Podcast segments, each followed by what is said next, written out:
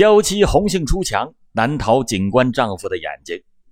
汪寿如曾经严厉地警告妻子：“没有一个男人能够宽忍老婆给自己戴绿帽子的耻辱。我希望你好自为之。”老公简单的两句话让李秀清不寒而栗。李秀清从内心里非常的感谢丈夫呢，不仅给自己留了一条回家的路，而且给她了一段返程的过渡期，并没有立即的摊牌。于是。李秀清开始有意识的给自己的婚外激情降温，减少约会的次数，深居简出。这样熬过了一个月，李秀清待在家里就觉得浑身像有许多的蚂蚁在爬一样的难受。她毅然的决定留给老公分手信，抛夫别女。李秀清做出这一决定的另一个心理原因是，她觉得。在两只枪口之下玩婚外情，这个游戏实在是太危险了。老公和情夫那都是警察，弄不好双方就擦枪走火，后果不堪设想。二零零三年的年末，李秀清把十四岁的女儿转到了一所寄宿学校，然后了无牵挂的直奔他的新家。李秀清以为自己和老公摊牌。一定会让情夫梁冠中高兴的跳了起来，哪曾想到梁冠中说：“你你太草率了，简直是胡闹！”不料他兴冲冲的将消息报告给粗野局长之后，梁冠中是闻之色变，责怪他：“你是疯了！”李秀清是第一次看到他对自己发脾气，怔怔的站在那儿，满脸的惊诧和困惑。在进入新家的第二天。李秀清便迫不及待地催促梁冠中离婚。面对着小情人明确地提出转正，梁冠中感到麻烦大了。他委婉地拒绝了情人的要求，理由是他找不到离婚的理由，并且第一次对情人谈到了他的家庭情况。梁冠中的妻子刘丽娟是一个比较有修养的女人。她对局长老公在外面泡妞的事儿早就有耳闻，但是她没有大吵大闹，也没有兴师动众的去找二奶算账。刘丽娟对丈夫是好言相劝，见他色迷心窍，难以醒悟，她就主动的提出了协议离婚。后来亲友们纷纷的出面相劝，刘丽娟呢念及二十多年的夫妻情分，也就没有再对簿公堂。梁冠中对妻子如此的通情达理而心存感激，而更令梁冠中割舍不下的就是自己的女儿。梁冠中的女儿此时正就读于某个名牌大学，她曾经给父亲写信说：“爸爸，我作为晚辈，无权干涉和评价父母的私生活，但是我希望你们都珍惜这个家庭。”除了这两个牵绊的因素以外，梁冠中。还是一个很好面子的人，他不想因为离婚问题而遭到别人的笑话。还没等梁冠中诉苦完，李秀清就打断了他的话：“够了！你既然如此看重自己的婚姻家庭，当初为什么你要狂追我？我已经深深的陷进去了，你叫我怎么办？”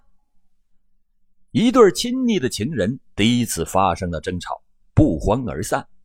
从此，梁冠中开始躲避和冷淡这个小情人，决定激流勇退。李秀清见情人想溜，为了督促情人早点做决断，李秀清拿出了少女时代撒娇的看家本领，通过面谈、电话、短信和床上戏等各种形式，嗲声嗲气的瓦解梁冠中固守围城的斗志。他见效果不大。于是他又哭又闹，耍起了小姐脾气，逼起就范。梁冠中呢是左哄右逗，但是就是不肯松口。李秀清急中生智，来了一招独特的遗书撒娇，一下子就把梁冠中给唬住了。二零零四年一月一日，李秀清准备和梁冠中共度浪漫的元旦之夜，早早的做了一桌子的美味佳肴。还准备了新年礼物，哎，说到新年礼物啊，咱们现在也马上要过年了，老欧也给听众朋友们准备了一份淘宝新年礼包。这可是一些专门从阿里巴巴老马那里争取来的各种高额的折扣券。我可跟你说啊，别处那可是没有的。你现在就边听老欧给你讲大案，你在一边的打开淘宝 APP，在搜索框内输入老欧给你的专属密令“老欧讲大案”五个字，就能领到了。记住啊，可别输错了，是输入“老欧讲大案”五个字。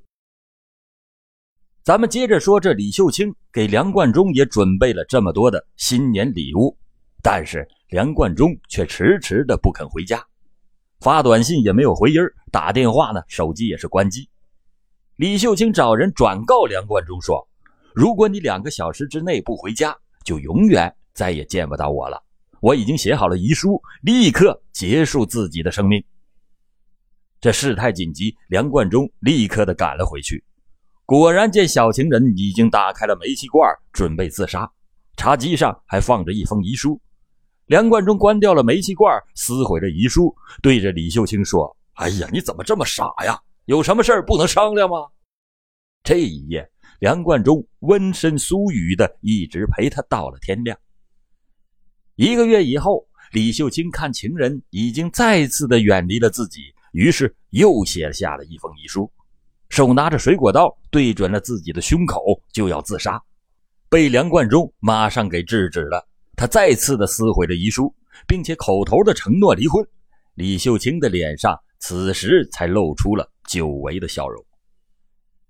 然而，梁冠中是光说不练，玩起了拖延战术。李艳青打电话到局长家里骚扰，又跑到公安局办公室里催逼，甚至大吵大闹。搞得粗野局长是焦头烂额。作为堂堂的公安局局长，梁冠中岂能容忍他人敲诈到自己的头上？梁冠中的生硬态度引发了第三次殉情自杀事件。二零零四年三月十六日，李秀清给女儿打了个电话以后，伏案又写了一封遗书。遗书中写：“女儿，妈妈对不起你。”妈妈要走了，你要好好的照顾自己。这一次，梁冠中被逼得无奈，只好在白纸黑字上写了一份保证书。保证书上面写着：“我保证，二零零五年离婚以后就和李秀清结婚，否则甘愿受到任何处罚。”李秀清拿到了保证书，就像领到了结婚证一样，破涕为笑。在颠鸾倒凤之后，李秀清依偎在情人的怀里说：“其实啊，前几次我自杀写遗书，只是对你撒娇嘛，我怎么舍得丢下你而去呢？”但这一次，梁冠中没有再撕毁那撒娇的遗书，而是悄悄的把它放进了自己的公文包里。第二天，梁冠中找到妻子的表弟魏晋，他说。有个女的天天逼着我和你表姐离婚，简直就是个妖怪，烦死我了！我想，我想让你帮我把她给做了。这魏晋听了以后是大惊失色，这你和他断绝关系不就可以了？干嘛非得要杀人呢？梁冠中听了之后，二话没说，转身就走了。梁冠中虽然走了，但是魏晋知道这事儿啊，没有这么容易就了结。当年三十七岁的魏晋，原来是重庆合川市石滩乡的一个农民。在梁冠中的关照下，魏晋来到了呼和浩特市，开了一家餐馆，生意是红红火火，还买了房子，又把妻儿老小都接来团聚。他因此对局长姐夫那是感恩戴德。但是叫他提着脑袋去杀人，魏晋吓得是双腿发抖。二零零四年四月十四日，梁冠中再次的把魏晋叫去商量除妖之事。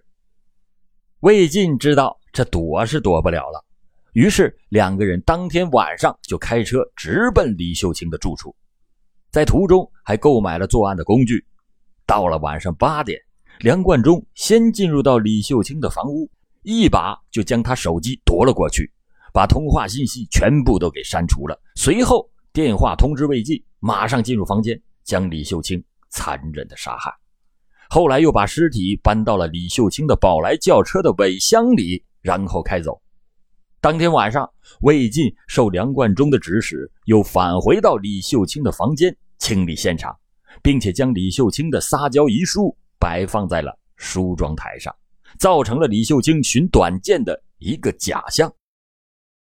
第二天，两个人将尸体分解之后，分别埋于呼梁公路三十公里和四十公里处。之后，梁冠中又指使魏晋把作案工具和宝来轿车开到了山西大同市丢弃掉。当年四十八岁的梁冠中，原先是中国河西化工机械公司的一名电工，因为善于迎合领导，一步步的高升，可谓是仕途顺达。然而，尽管梁冠中的职务是步步升迁，但是。政治思想素质却没有随着职务的升迁而得到升华。有一位不愿意透露姓名的干警事后这样评价梁冠中说：“这个梁冠中讲话粗俗，对上是溜须，对下欺凌，不懂法律，他崇拜权力。”根据这位负责公司保密工作的干警讲，有一次啊，公安局分局的政委安排他到北京送一个保密材料。就因为没和分局局长梁冠中打招呼，梁冠中硬是把他的供出算作了是旷工。梁冠中认为这政委是侵犯了自己的局长权利。这南地公安分局的政委王家文说：“服从分配，技术过硬，就能做一名好的电焊工。但是，一个公安局局长，那必须具备健全的法律常识和较高的政治素质。”梁冠中。自从脱离了电焊工岗位，踏入了仕途，他只对人际关系感兴趣，对党纪、法律、刑侦专业，这从来是不问津。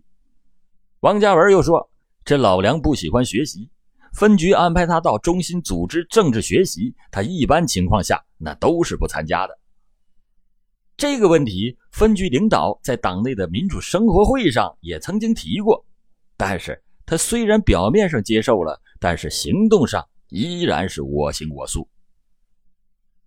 他不喜欢政治学习，但是却好色好酒。分局的干警们反映，梁冠中就是喜欢吃喝玩乐，逢请必到，从来他都不拒绝。而且他还喜欢打麻将，打麻将呢还得有人陪着。他喜欢到歌厅，哎，还得有人请客买单。梁冠中自从当了局长以后，变得让人不认识了。还有一位干警说。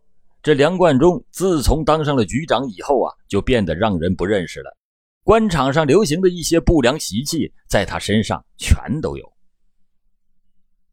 梁冠中为了获得比自己小十几岁的小聘的欢心，梁冠中不仅出资五万元资助李秀清买了一辆宝来轿车，还违反公安纪律，把李秀清的车子办成了执行警务的公安牌照。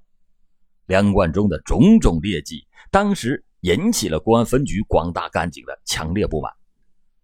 二零零一年，分局干警就向中国河西化工机械公司的纪检委写过信，举报梁冠中的种种劣行。接到了公安干警们的举报以后，公司纪检委组成了调查组，深入到南地公安分局，对梁冠中的作风问题进行了调查，并且对梁冠中进行了界面谈话。面对党组织的挽救，梁冠中并没有从错误中惊醒，而是阴奉阳违的应对着。一位干警嘲弄着说：“河西公司纪检委的调查谈话，仅仅使梁冠中和李秀清的关系由地上转入了地下。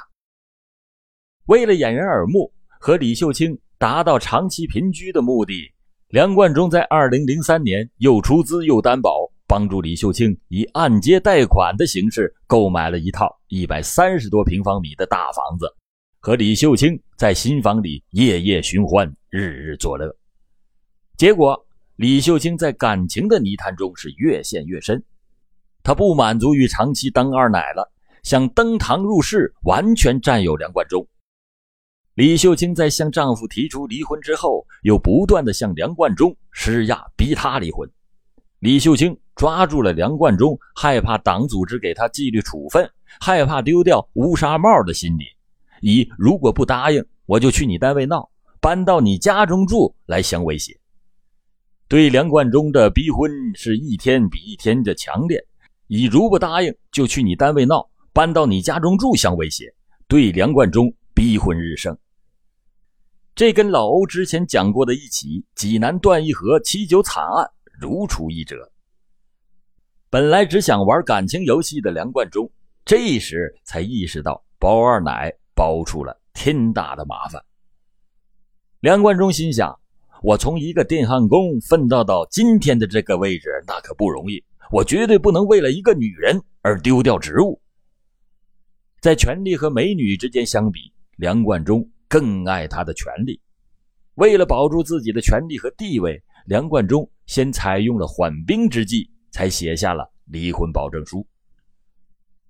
公安局长杀人犯罪凸显了我国早期干部选拔制度的缺陷。